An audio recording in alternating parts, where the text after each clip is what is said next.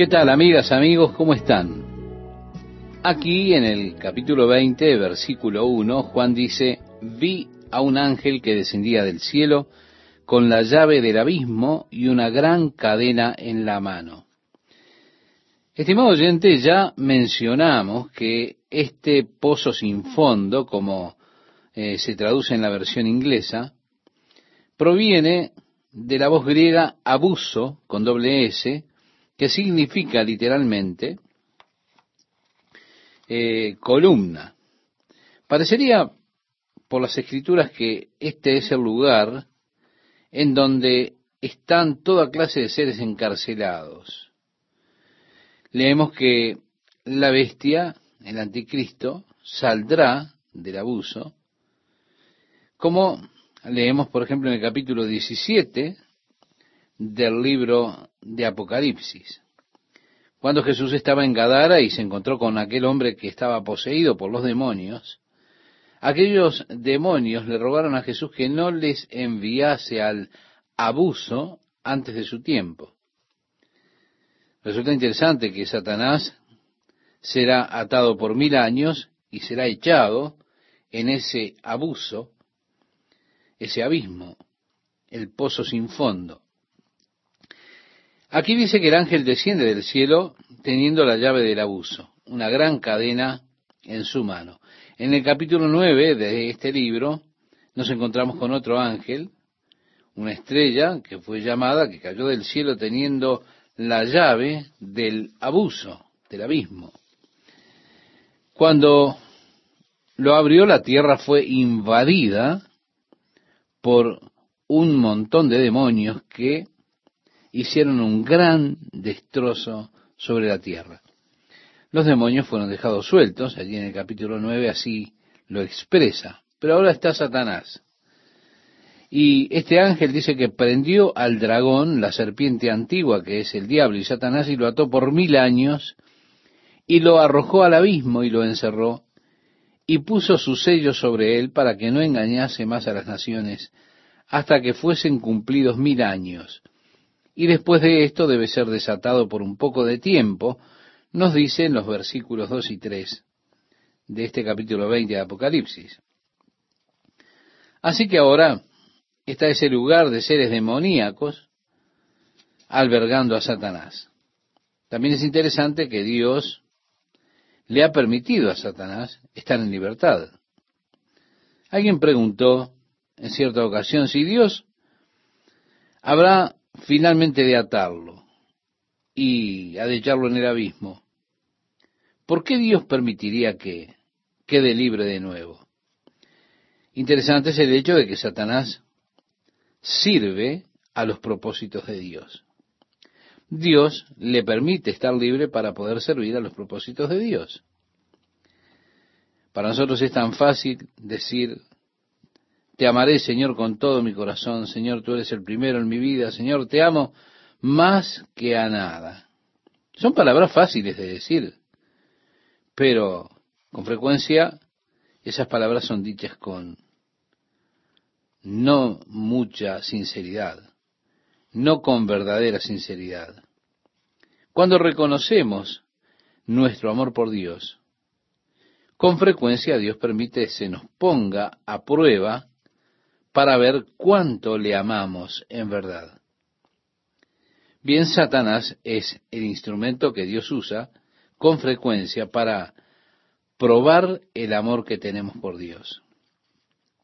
Hay un ejemplo clásico en la Biblia y es la historia de Job. Se nos dice allí que cuando los hijos de Dios se presentaron delante de Dios, Satanás vino entre ellos.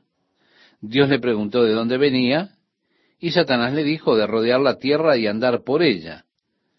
Dios le pregunta, ¿no has considerado a mi siervo Job? Le dice en otras palabras, él es un buen hombre. Él me ama, él odia el mal, es temeroso de mí. Satanás le dice allí, sí, pero le has puesto un cerco de protección alrededor, no me dejas que me acerque lo has bendecido, lo has prosperado. En otras palabras, cualquiera te serviría si tú lo prosperas como lo hiciste con Job. No tiene necesidades, no pasa penuria. Lo has bendecido tanto. Ahora quita el cerco que tiene alrededor, déjamelo a mí, y vas a ver qué puedo hacer que te maldiga. Fue así que Dios le permitió a Satanás despojar a Job de todas sus posesiones. Dios le puso a Satanás una sola restricción. Le dijo, mas no toques su vida. La filosofía de Satanás en cuanto a Job, que había desarrollado, era que Job para Satanás era como un mercenario. Él solamente servía a Dios por sus ganancias, por la gratificación que Dios le daba. De allí que le dice a Dios que le quite esa gratificación y que él no habría de servirlo más. Es verdad que Dios le da a sus hijos muchas gratificaciones especiales. Ahora, ¿le estoy sirviendo solo por las gratificaciones? ¿Solo por las bendiciones? ¿Solo por esos beneficios? ¿O también le estoy sirviendo porque verdaderamente amo a Dios con todo mi corazón? Dios permite que esto sea puesto a prueba. Job fue puesto a prueba. Y Job, habiendo sido despojado de todo, aún de su familia, de sus riquezas, va a decir su fortuna, Job quedó en el suelo. Pero Job dijo, desnudo salí del vientre de mi madre, y desnudo volveré allá. Jehová dio y Jehová quitó. Sea el nombre de Jehová bendito. Y en todas estas cosas no maldijo Job a Dios ni culpó Job a Dios. Así dice la escritura, pero Satanás fue usado como un instrumento de Dios para someter a Job a prueba y con frecuencia Satanás es usado como un instrumento de Dios para, para probarnos a nosotros, los creyentes. Digamos, por ejemplo, que yo le digo a mi hijo, hijo, esto era cuando ellos estaban creciendo, por supuesto. no, puedo decirle de esa manera. Ahora, por poco tengo que decirle Señor.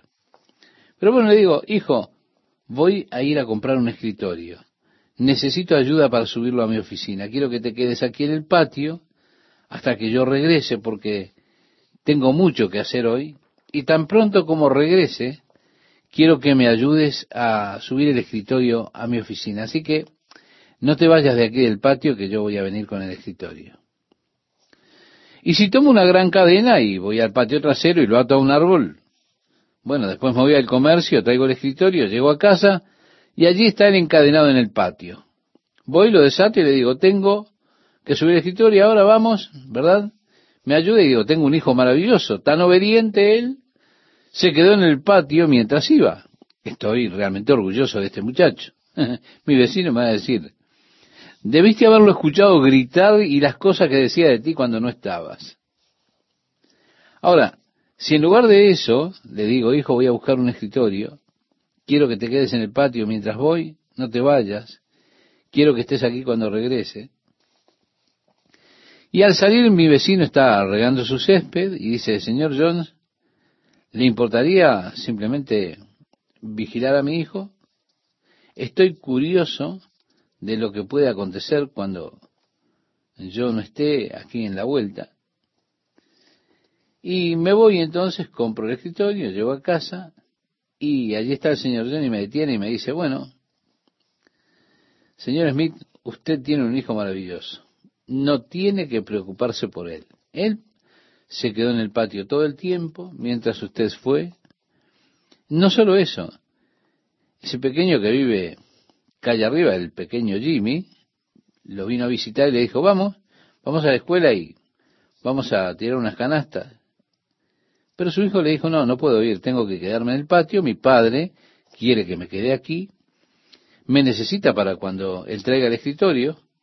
Este amigo le dijo, vamos, puedes llegar aquí antes de que lo haga tu padre, nunca sabrá que te has ido, vamos conmigo. Pero su hijo le dijo, no, Papá me dijo que me quedara aquí y me voy a quedar acá hasta que regrese. Vamos, sos un gallina. Y su hijo le dio en la nariz un golpe de modo que el muchacho se mandó mudar con la nariz este rota. Señor Smith, usted tiene un hijo asombroso. Y podría estar orgulloso de que mi hijo me obedeciese, aunque la oportunidad y la libertad para hacer otra cosa estuvo allí con todo. Permaneció obediente, aunque vino un enemigo para tratar de sacarlo de su obediencia. ¿Se da cuenta? Bueno, no es lo recomendable lo que habría hecho él de golpear a este chico, pero lo que sí es interesante es que él permaneció obediente, aunque tuvo que defenderse en esa situación. Si miramos con Dios, Él nos deja libres. También está el demonio que viene y trata de tentarnos para que desobedezcamos. Cuando me mantengo fiel a Dios a pesar de las tentaciones, como decía el apóstol Pablo, Dios nos ha creado para alabanza de la gloria de su gracia. Es decir, Él tiene placer, se gloría en mi obediencia a Él, especialmente a la luz del hecho de que está la oportunidad de hacer otra cosa.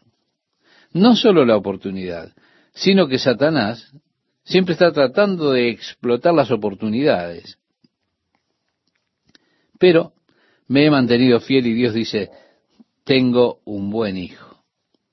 Así que Dios dijo eso respecto de Job.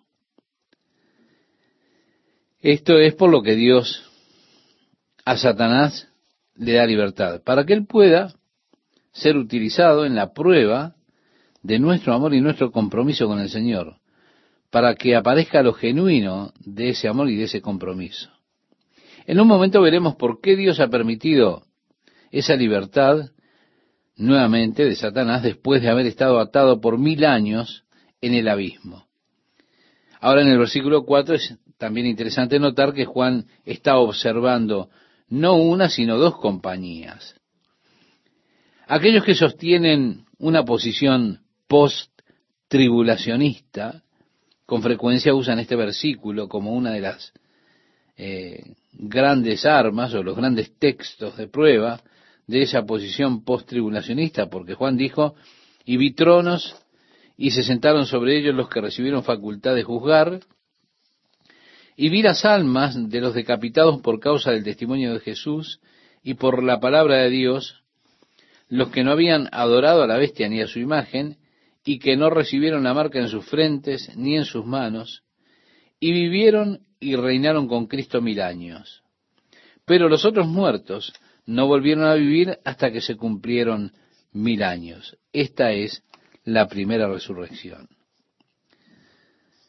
Como que Juan vio esta compañía y no hace la distinción correcta aquí, aparecería así. Y entonces estas personas los ponen juntos como si fueran uno solo, cuando Juan está hablando en verdad acerca de dos compañías que él está viendo en los cielos. Yo quiero que note, dice, y vi tronos y se sentaron sobre ellos los que recibieron facultad de juzgar. Ahora nos preguntamos, ¿quiénes son estas personas? Estos que están sobre sus tronos allí. Los que están sobre sus tronos son la iglesia. Porque si nosotros vamos de regreso en este libro al capítulo 3, versículo 21, Jesús dice a la iglesia, al que venciere, le daré que se siente conmigo en mi trono, así como yo he vencido y me he sentado con mi Padre en su trono. El apóstol Pablo le escribía a los Corintios en su primera carta del capítulo 6, verso 3, y les decía, ¿o no sabéis que hemos de juzgar a los ángeles? cuanto más las cosas de esta vida. El salmista escribió, regocíjense los santos por su gloria y canten aún sobre sus camas, exalten a Dios con sus gargantas y espadas de dos filos en sus manos para ejecutar venganza entre las naciones y castigo entre los pueblos, para aprisionar a sus reyes con grillos y a sus nobles con cadenas de hierro para ejecutar en ellos el juicio decretado. Gloria será esto para todos sus santos. Aleluya. También Daniel, hablando de ese personaje que hemos mencionado tantas veces, el anticristo, dijo, y veía yo que este cuerno hacía guerra contra los santos y los vencía hasta que vino el anciano de días y se dio el juicio a los santos del Altísimo y llegó el tiempo y los santos recibieron el reino. Esto lo puede leer en el capítulo 7 del libro del profeta Daniel, versos 21 y 22. Jesús le decía a sus discípulos, de cierto os digo que en la regeneración, cuando el Hijo del Hombre se siente en el trono de su gloria, vosotros que me habéis seguido, también os sentaréis sobre doce tronos para juzgar a las doce tribus de Israel. Y así el primer grupo que Juan observa es la iglesia, los que han vencido están sentados sobre sus tronos, y el juicio les es dado a ellos.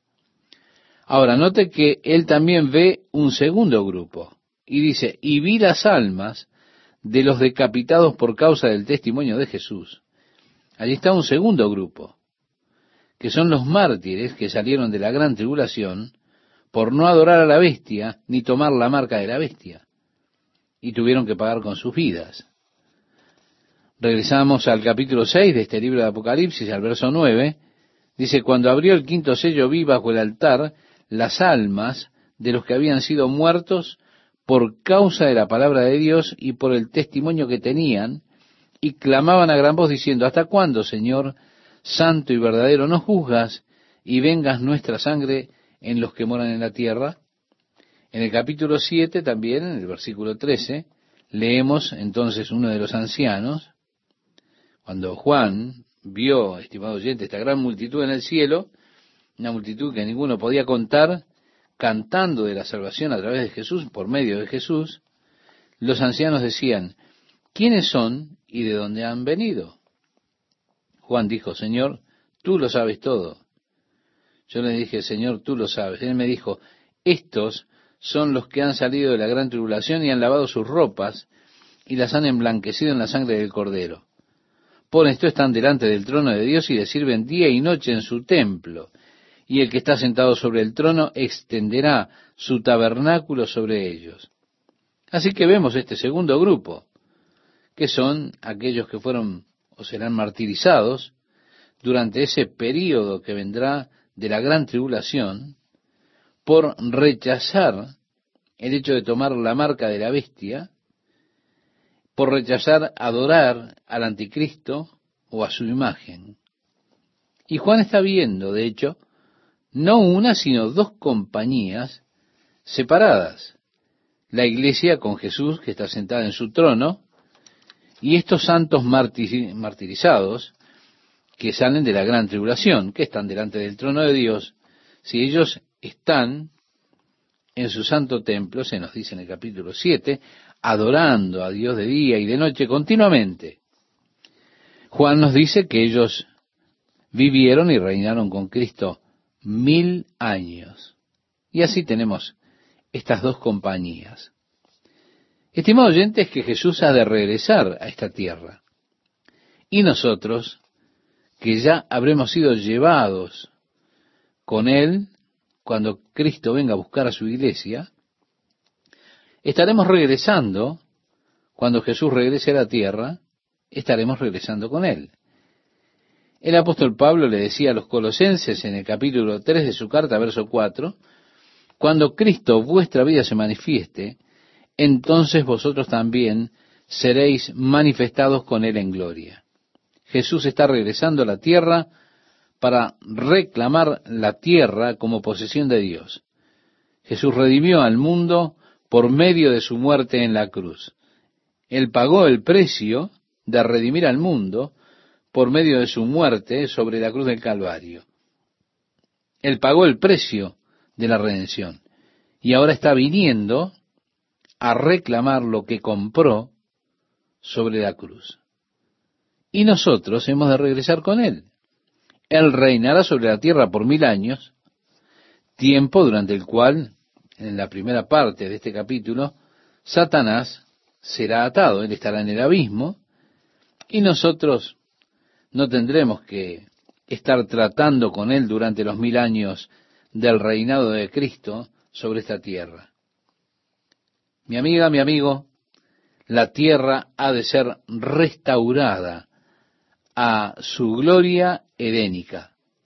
Vale decir, la tierra como era antes del diluvio. Y como lo era en el jardín de Edén. Toda la tierra, sí, la tierra, toda ella ha de ser un paraíso. Amigos oyentes, qué alegría estar con ustedes una vez más. Tengo buenas noticias. Jesucristo regresará a la tierra. Y más aún, nosotros regresaremos con Él. El apóstol Pablo le decía a los colosenses en el capítulo 3 de su carta, verso 4, cuando Cristo vuestra vida se manifieste, entonces vosotros seréis manifestados con Él en gloria. Sí, estaremos regresando a la tierra junto con Él. Él vendrá para reclamar la tierra como posesión de Dios.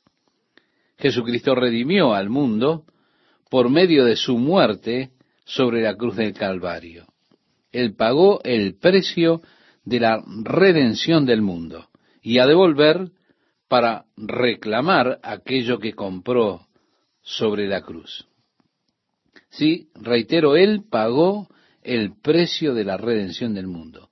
Nosotros estaremos regresando con Él para reinar con Él sobre la tierra por un periodo de mil años, tiempo durante el cual, en la primera parte de este capítulo, vemos que Satanás será atado. Él estará en el abismo y no tendremos que vernosla con Él durante ese periodo de reinado de mil años con Cristo en este mundo.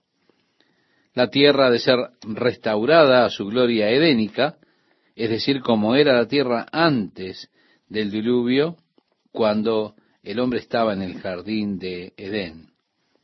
La tierra, toda la tierra, ha de ser un paraíso. Probablemente habrá un balance del clima, ya no habrá más huracanes, no habrá probablemente ningún casquete de hielo polar. Nosotros sabemos que en el congelado círculo ártico en Siberia, esa tundra helada, se ha encontrado restos de mamuts que quedaron congelados en ese lugar.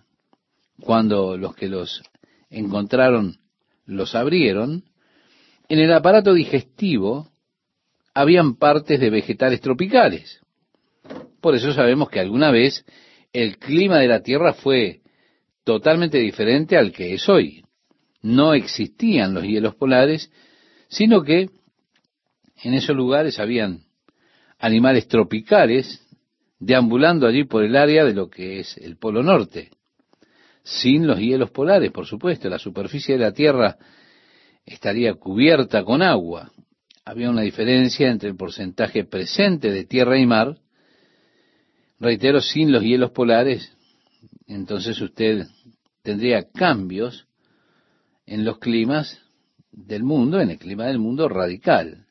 Sí, cambio que sería un cambio radical. Habría mucho más sol. La Tierra, por supuesto al presente, sabemos que está inclinada en 23 grados y un tercio, lo que da por resultado las estaciones que tenemos.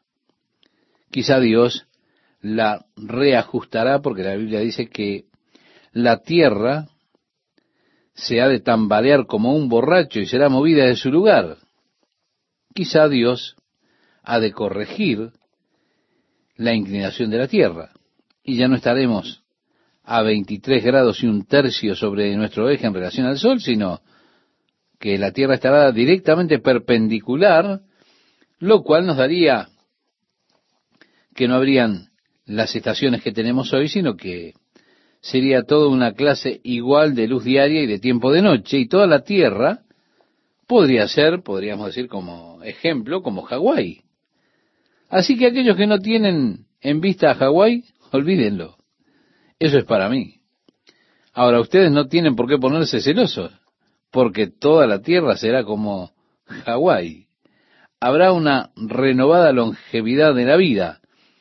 Habrá mayor humedad en la atmósfera, por causa de la evaporación de los océanos con más agua y más humedad que serán llevados a la atmósfera, lo cual nos dará que haya más filtros para los rayos ultravioletas y todos los otros rayos.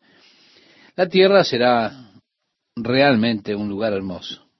Como dice la Biblia, toda la tierra será llena de su gloria. La justicia cubrirá la tierra como las aguas cubren el mar. Estaremos viviendo y reinando con Cristo mil años sobre esta tierra. Ahora, hemos estado leyendo acerca del gran juicio que ha de venir sobre esta tierra. Hemos estado observando diferentes eventos. Hemos visto cómo la población de la tierra se irá diezmando. Hay escrituras que indican que solamente el 1% de las personas han de sobrevivir el periodo de la gran tribulación. No son muchos, ¿no? Uno de cada diez. Ahora, si la población de la tierra al presente está en aproximadamente 6 millones o seis mil setecientos millones, eso con todo nos dejaría unas 670 millones de personas sobre este mundo. Es un número bastante interesante. Hablamos cuando Jesús regrese para establecer su reino. Bien, el primer orden de negocio será congregar a las naciones juntas para el juicio, determinar a cuál de las que sobrevivieron la gran tribulación les será permitido el privilegio de continuar viviendo en la era del reino. Recuerde si una persona ha tomado la marca de la bestia en su mano derecha o en su frente, inmediatamente será eliminada. No le será permitido entrar a la era del reino. Si han sido parte de su programa, del programa de la bestia, del anticristo, a esas personas no se les permitirá entrar en la era del reino de Jesucristo sobre este mundo. Será en ese tiempo que el Señor separará al pueblo como dice en el Evangelio de Mateo capítulo 25, como el pastor separa las ovejas de los cabritos. A los que estén a su derecha, él dirá, venid, benditos de mi Padre, heredad del reino preparado para vosotros desde antes de la fundación del mundo. Pero a los que estén a su izquierda les dirá, apartaos de mí, obradores de maldad, a las tinieblas eternas que fueron preparadas para Satanás y sus ángeles. Y así Jesús entonces comenzará su reinado de mil años y estaremos reinando con él como reyes y sacerdotes, o como un reino de sacerdotes sobre la tierra. También se nos dice que anualmente iremos a Jerusalén para encontrarnos con Jesús. Es decir, habrá una gran convocatoria anual cuando la iglesia vaya a Jerusalén a encontrarse con el Señor. Bien, supongamos que hay 200 millones de personas que han pasado por este cuando Jesús regrese y se les permite vivir en la era del reino. Encontramos en el capítulo 12 del libro del profeta Daniel que el ángel está hablando acerca del fin del reinado de los gentiles y la venida nuevamente del Señor para establecer su reino. Daniel hace esta pregunta, ¿cuánto falta, Señor, para que acaben estas cosas? Y el Señor le dice a Daniel, desde el tiempo que se ha quitado el continuo sacrificio hasta la abominación desoladora, habrá mil doscientos noventa días. Es decir, hasta el regreso de Jesucristo en gloria con sus santos para gobernar la tierra. Digamos que usted es una de esas personas esa clase de escéptico, que usted no cree, en principio, estas cosas que la Biblia nos dice, las que están pasando y las que han de suceder. Excepto que usted, bueno, usted sabe lo que dice la Biblia, pero quizá usted no está tan seguro. Bien, una vez que la iglesia sea llevada por Jesús, sacada de este mundo, usted quizás se dé cuenta que todo esto que usted conocía es verdad. Porque verá la repentina desaparición de la iglesia de este mundo. Quizá usted sabe lo suficiente para conocer que ha de venir una hambruna mundial y usted se dirige a las áreas más remotas que pueda encontrar Y allí trata de establecerse para sobrevivir estos siete años que usted conoce han de venir sobre este mundo. Usted aprovecha, saca ventaja de esos primeros tres años y medio de paz y seguridad aparente cuando todos están aclamando a este líder que se levantará para guiar a todo el mundo. De alguna manera usted quizá puede sobrevivir los tres años y medio de juicio, las lluvias de meteoritos, todo el fuego, todas las quemaduras del sol, todo lo que habrá de pasar, quizá usted pueda sobrevivir y usted estará por allí marcando su calendario, sentado por allí en una cueva, y cuando escucha que el templo de Jerusalén ha sido profanado por este hombre de pecado, que los sacrificios que habrán sido reinstituidos fueron detenidos, bueno, allí usted hace una marca en el calendario y empieza a contar los días. Si usted puede contar 1290 días, bueno, usted lo habrá logrado, usted sobrevivió. Pero después usted tiene que sobrevivir a los siguientes 45 días, porque Jesús ha de congregar a todos para el juicio. Así que usted quizá podrá sobrevivir la gran tribulación, pero tal vez no sobreviva el juicio. Bien, digamos que usted sí lo hace, que usted sobrevive el juicio. Usted pudo sobrevivir sin entrar, sin meterse en el sistema del anticristo, sin dejarse marcar, sin obedecer a la bestia ni adorarlo y todo lo demás, usted sobrevivió y ahora está allí delante del Señor y dice adelante. El Señor le dice, puedes entrar al reino. Daniel dijo, bendito el que llega al día 1335. Eso implica que habrá un periodo de 45 días de juicio. Si usted los pasa, usted lo habrá logrado. Usted aún estará en su cuerpo. Sin embargo, con Jesús aquí, y los cambios radicales que tendrán lugar en la naturaleza y en el reino de nuestro Señor, sabemos que la enfermedad en la era del reino será abolida, las discapacidades también.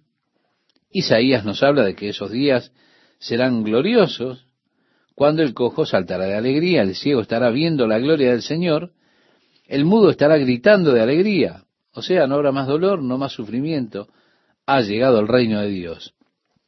Como digo, habrá un gran número que sobrevivirá a ese período de gran tribulación, a esos 45 días de juicio. El profeta Isaías lo describe para nosotros en cierta forma, diciendo en el capítulo 65 de su libro, en el versículo 17, porque he aquí yo crearé nuevos cielos y nueva tierra, y de lo primero no habrá más memoria, ni más vendrá el pensamiento, mas os gozaréis y os alegraréis para siempre en las cosas que yo he creado. Porque he aquí que yo traigo a Jerusalén alegría y a su pueblo gozo, y me alegraré con Jerusalén y me gozaré con mi pueblo, y nunca más se oirán en ella voz de lloro ni voz de clamor. No habrá más allí niño que muera de pocos días, ni viejo que sus días no cumpla, porque el niño morirá de cien años, y el pecador de cien años será maldito edificarán casas y morarán en ellas, plantarán viñas y comerán el fruto de ellas. No edificarán para que otro habite, ni plantarán para que otro coma, porque según los días de los árboles serán los días de mi pueblo, y mis escogidos disfrutarán la obra de sus manos. Y así vemos que él habla acerca de ese día cuando también dice el lobo y el cordero serán apacentados juntos, el león comerá paja como el buey, y el polvo será el alimento de la serpiente. No afligirán ni harán mal en todo mi santo monte, dijo Jehová. Durante esos mil años que Jesús estará reinando, y nosotros estaremos reinando con él como un reino de sacerdotes, como lo describe David, probablemente nosotros seamos los ejecutores de justicia. Será la iglesia, es decir, aquellos que estaremos en nuestros cuerpos ya glorificados. Los que vivan todavía estarán, por supuesto, con sus cuerpos naturales, y durante ese periodo de condiciones ideales de clima, no habrá enfermedades, no habrá dolor, no habrá inundaciones, tornados, huracanes, terremotos, toda la desgracia que estamos viendo en nuestros días. ¿Se puede imaginar mil años bajo estas condiciones ideales? ¿Cuán rápidamente ha de crecer la población de la Tierra? ¿No habrá abortos? ¿Puede imaginar qué rápido estas condiciones proporcionarán que la población de la Tierra aumente? Así leemos que estaremos viviendo y reinando con Cristo por mil años, pero el resto de los muertos, vale decir, los que no son salvos, no han de levantarse hasta que los mil años sean cumplidos. Es que habrá dos resurrecciones generales. La primera resurrección ya comenzó, comenzó con Jesucristo, y culminará cuando el último de los santos martirizados se ha llevado a la gloria. La primera resurrección cubrió un largo periodo de tiempo, pero el resto de los muertos no volverá a vivir hasta que hayan pasado mil años. Ahora leemos en el capítulo 20, versículos 6 y 7, Bienaventurado y santo el que tiene parte en la primera resurrección. La segunda muerte no tiene potestad sobre estos, sino que serán sacerdotes de Dios y de Cristo, y reinarán con él mil años. Cuando los mil años se cumplan, Satanás será suelto de su prisión. Si volvemos al capítulo 2 de este libro, en el verso 11 Jesús decía, el que tiene oído, oiga lo que el Espíritu dice a las iglesias. El que venciere, no sufrirá daño de la muerte segunda en el capítulo 1, verso 6, declaró y nos hizo reyes y sacerdotes para Dios su Padre, a Él sea gloria e imperio por los siglos de los siglos. También lo dice en el capítulo 5, cuando en el cielo nosotros estemos cantando esa canción que dice, y nos has hecho para nuestro Dios reyes y sacerdotes y reinaremos sobre la tierra. Vemos, ese es el reinado de mil años cuando nosotros viviremos y reinaremos con Cristo sobre la tierra. Pero, cuando finalicen esos mil años, Satanás será librado del abismo. Y como dice el verso 8 de Apocalipsis capítulo 20, y saldrá a engañar a las naciones que están en los cuatro ángulos de la tierra, a Gog y a Magog, a fin de reunirlos para la batalla, el número de los cuales es como la arena del mar y subieron sobre la anchura de la tierra y rodearon el campamento de los santos y la ciudad amada, y de Dios descendió fuego del cielo y los consumió. Estimado oyente, a mí me resulta esto una cosa maravillosa porque revela lo que es el corazón del hombre. La Biblia nos dice a través del profeta Jeremías que engañoso es el corazón del hombre más que todas las cosas y perverso. Y los sociólogos del día de hoy están tratando de decirnos que, que no existen los chicos malos. No, no. El problema está en el entorno. Si tan solo se pudiera cambiar el entorno, si una persona solo tuviese las oportunidades correctas, esa chispa de bien que hay en cada uno de nosotros, haría que cada uno de nosotros fuera bueno. Permítame decirle, esto es exactamente opuesto a lo que dice la Biblia. La Biblia dice que engañoso es el corazón más que todas las cosas y perverso. ¿Quién lo conocerá? Lo decía el profeta Jeremías, como lo mencionábamos anteriormente, en el capítulo 17 de su libro, versículo 9. La depravación del hombre, los científicos sociales, se agradan en negar eso, pero la Biblia en lo que enseña. Y eso es verdad. Cuando estas personas habían vivido en la tierra por mil años bajo un ambiente ideal, el reinado de Jesús, durante ese reinado serán forzados a vivir piadosamente. No tendrán la oportunidad de manifestar sus deseos malignos. Nosotros estaremos aquí para ver eso. Estaremos aquí con poderes extraordinarios en nuestros cuerpos glorificados. Así que estará reinando Jesús este mundo con vara de hierro. ¿Sí? El reinado de Jesús será con vara de hierro. La justicia será algo que será forzada para todos los hombres. Por mil años veremos la maravilla de esto cuando las personas vivan en una verdadera justicia social, justicia de Dios en todos los órdenes. No existirán las prisiones, no habrá sistemas judiciales, no existirán departamentos de policía, no se los necesitará, porque Jesús estará gobernando esta tierra con vara de hierro. Las personas estarán viviendo en justicia y verán los beneficios de esa justicia, las bendiciones que trae aparejado vivir en armonía con Dios. Qué alegría saludarlos, amigas, amigos, estar una vez más con ustedes compartiendo este apasionante estudio del libro de Apocalipsis. Nos dice este pasaje, cuando los mil años se cumplan, Satanás será suelto de su prisión y saldrá a engañar a las naciones que están en los cuatro ángulos de la tierra, a Gog y a Magog, a fin de reunirlos para la batalla, el número de los cuales es como la arena del mar. Y subieron sobre la anchura de la tierra y rodearon el campamento de los santos y la ciudad amada. Y de Dios descendió fuego del cielo y los consumió. Amigo oyente, como decíamos en nuestro último programa, aquí hay algo asombroso que revela el corazón del hombre. Nos dice la Biblia a través del profeta Jeremías que engañoso es el corazón del hombre más que todas las cosas y perversa. ¿Quién lo conocerá? Sin duda, la depravación del hombre es una realidad. Aunque a los científicos sociales no les gusta aceptar esto, lo niegan, pero la Biblia lo enseña categóricamente. Cuando estas personas hayan vivido en la tierra por mil años, lo harán bajo un ambiente ideal, será el reinado de Jesucristo. Durante ese reino ellos se verán forzados a vivir justamente.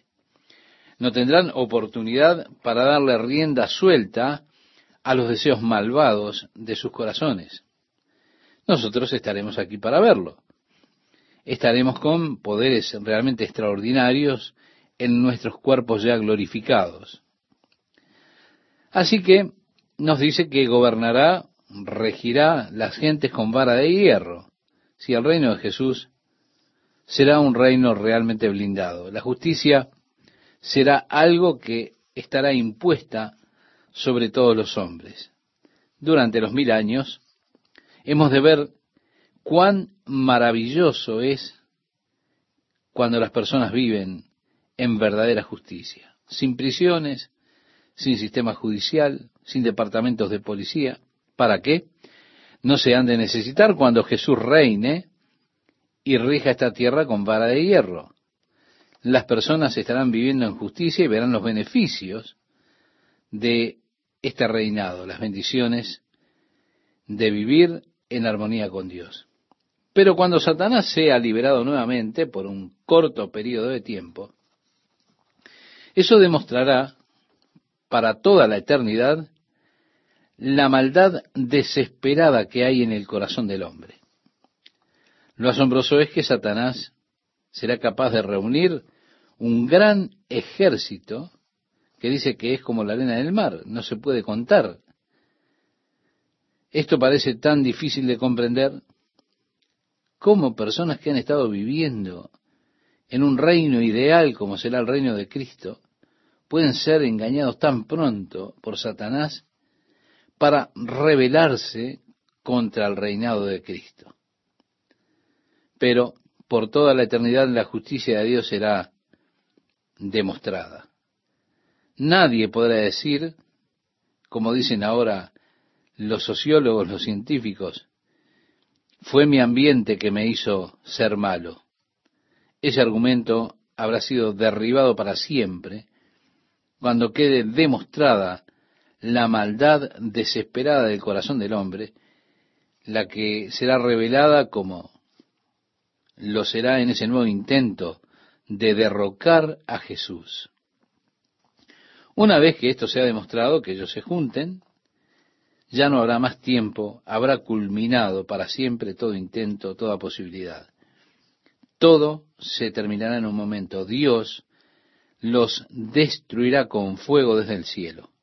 No, allí no habrá batalla, no habrá, no habrá pelea ninguna, se terminará todo en un momento.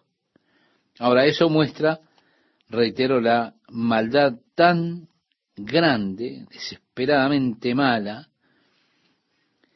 esa maldad que está en el corazón del hombre.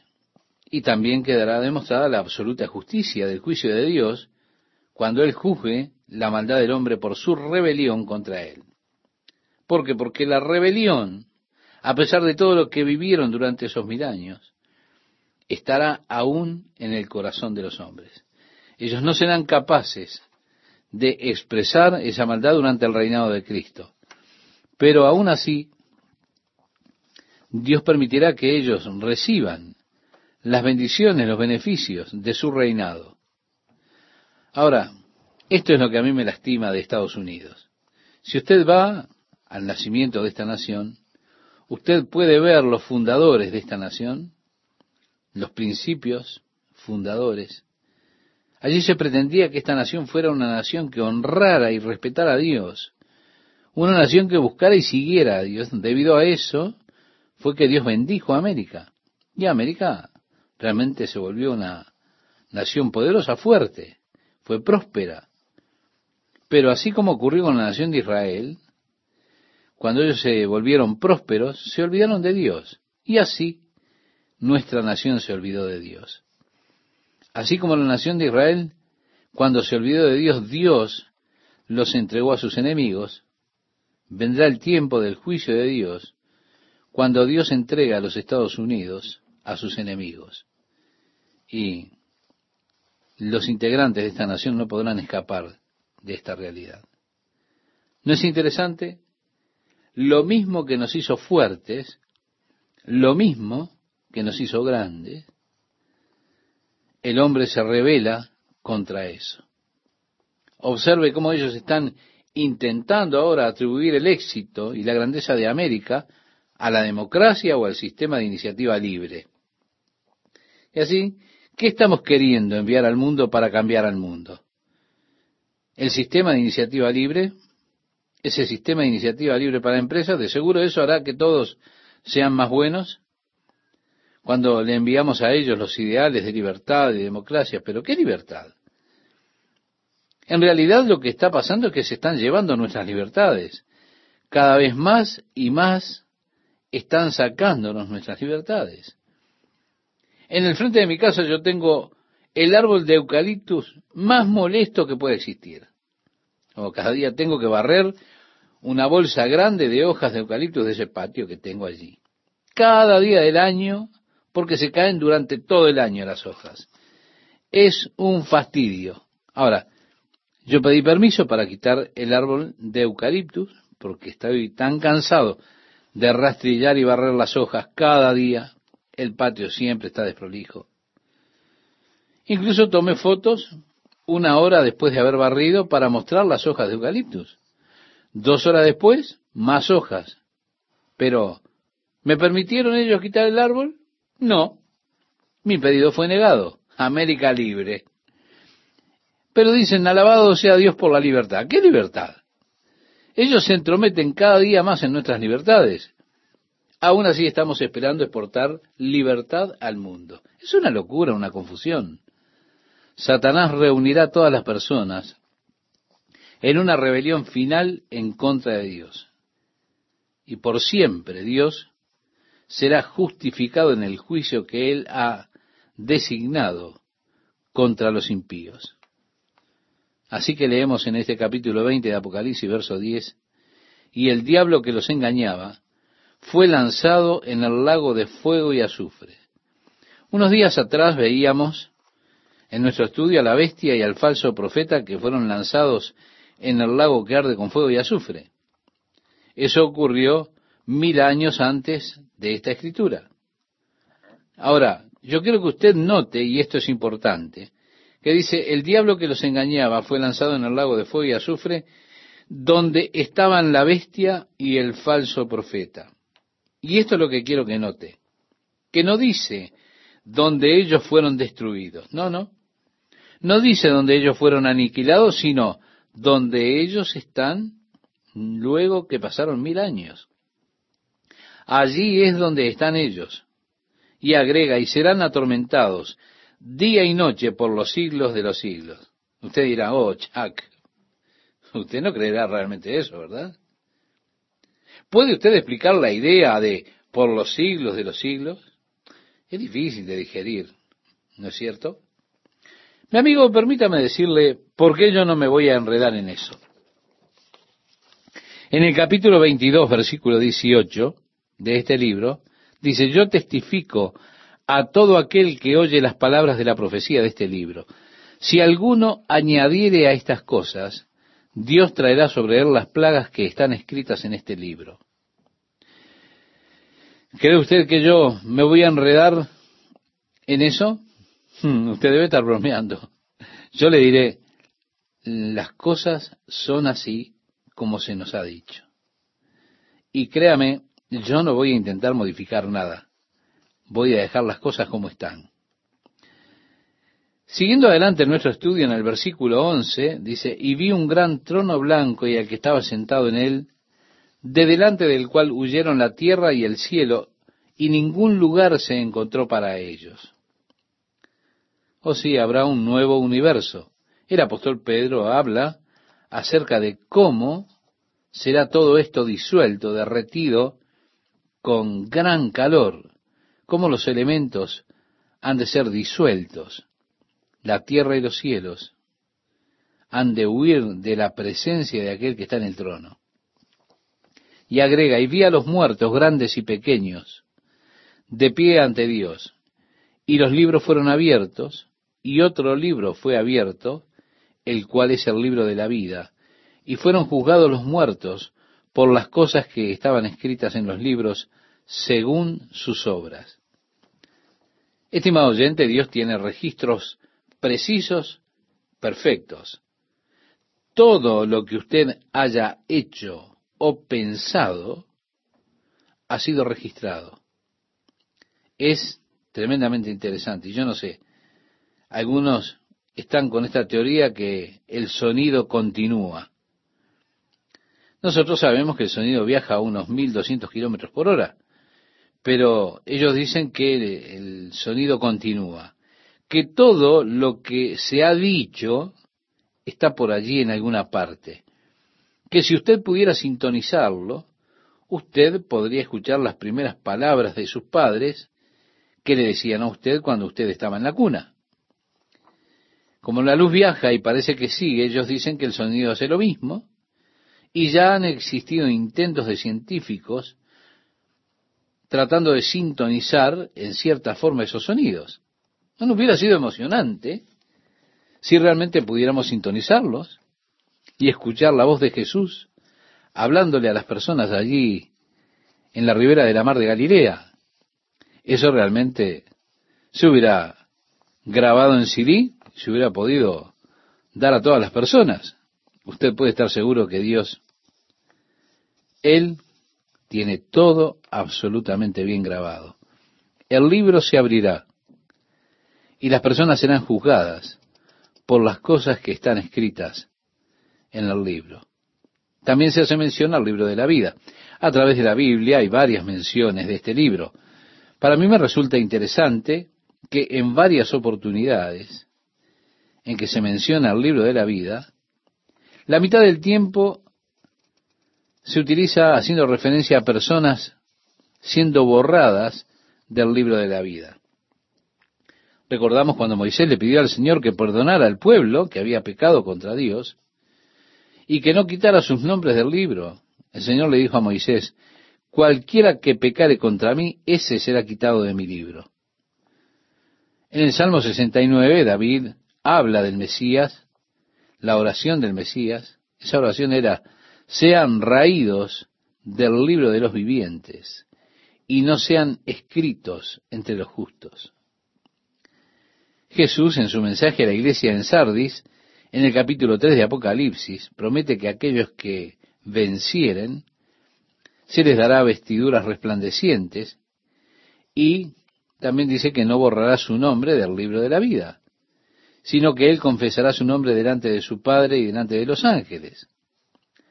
Luego, cuando leemos en el capítulo 22, si alguno quitara alguna palabra del libro de esta profecía, Dios quitará su parte del libro de la vida. Usted dirá, bueno, ¿usted quiere decir que cree que Dios quita los nombres del libro de la vida? No, a mí no trate de meterme en problemas. Yo no me voy a enredar con esa afirmación. No, no, no. No le voy a quitar ni agregar nada a lo que dice la Biblia. Allí está, así como lo dice. La advertencia está allí. Ahora, ¿por qué estaría la advertencia allí si no existiera el peligro, si no existiera la posibilidad? Es una pregunta también. Ellos son juzgados de acuerdo a las cosas escritas en el libro, de acuerdo a sus obras. El verso 13 nos dice, y el mar entregó los muertos que había en él, y la muerte y el Hades entregaron los muertos que había en ellos, y fueron juzgados cada uno según sus obras. Y la muerte y el Hades fueron lanzados al lago de fuego. Recuerda, primeramente la bestia y el falso profeta fueron los primeros habitantes de ese lugar. Más adelante se les unió Satanás.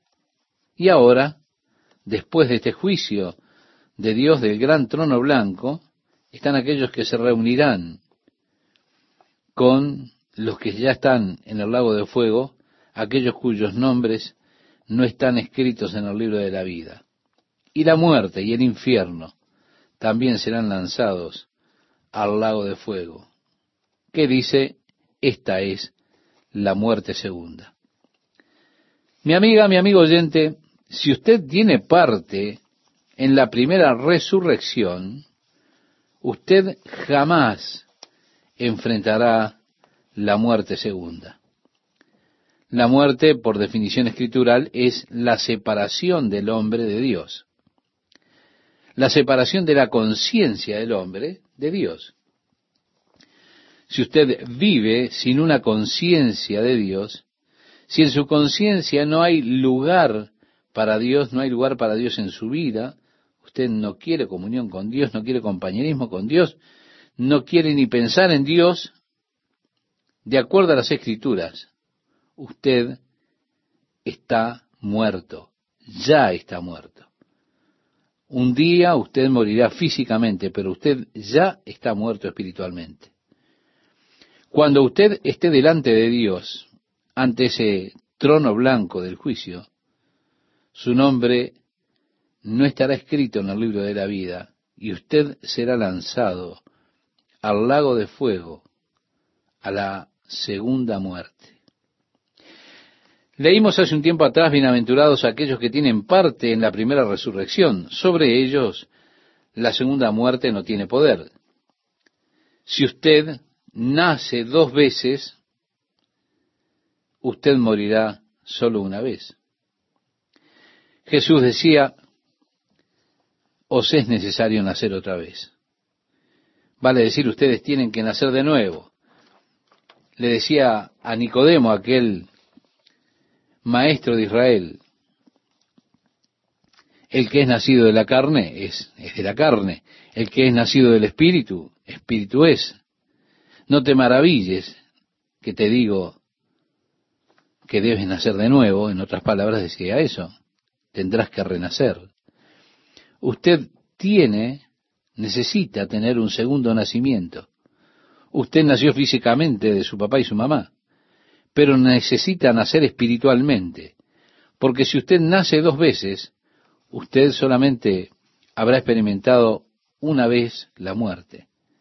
Ahora, si usted nació solo una vez de su papá y su mamá, usted morirá dos veces. Morirá físicamente y después del juicio será lanzado en aquel lago ardiente con fuego y azufre que es la muerte segunda el lugar de eterna separación de Dios. Sí, la eterna separación de Dios. Esa es la segunda muerte.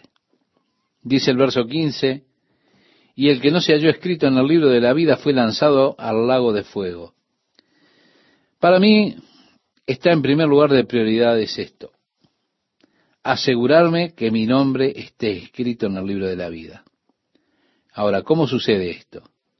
Esto ocurre cuando confesamos a Jesucristo como nuestro Salvador, como nuestro Señor, y por vivir nuestra vida para Él, rindiéndonos al señorío de Cristo. No se trata solo de decir Jesús es el Señor. Jesús habló de esto. Él dijo en aquel tiempo muchos dirán, Señor, Señor, ábrenos. ¿No profetizamos en tu nombre? ¿No echamos demonios en tu nombre? ¿Hicimos obras maravillosas? Y Jesús dirá, apartados de mí, hacedores de maldad, nunca los conocí. También dijo Jesús, ¿por qué me llamas Señor, Señor, y no hacéis lo que yo os mando? Decía el apóstol Pablo escribiéndole a los romanos en el capítulo 10 de su carta, versículo 9, que si confesares con tu boca que Jesús es el Señor y creyeres en tu corazón que Dios le levantó de los muertos, serás salvo. Pero debe haber una verdadera confesión, y así su nombre será escrito en el libro de la vida. Alguien ha sugerido que debido a que Dios no desea que nadie perezca, sino que todos lleguen al arrepentimiento, han dicho que en el comienzo de la fundación del mundo, Él ya escribió el nombre de todos en el libro de la vida. Pero surge la pregunta ante el hecho de ser quitado del libro de la vida, lo cual he dicho que la Biblia hace referencia cuatro veces a eso. Y realmente yo no sé, es un concepto interesante para considerar, tal vez sea así, qué sé yo. No estoy diciendo que sea así, pero es algo para considerar. Yo todo lo que sé es que estoy agradecido que mi nombre esté escrito allí. Yo lo sé, como expresa una canción. La bendita seguridad que Jesús es mío. Oh, qué adelanto de gloria divina. Heredero de salvación, adquirido por Dios, nacido de su espíritu, lavado en su sangre. Esta es mi historia, esta es mi canción.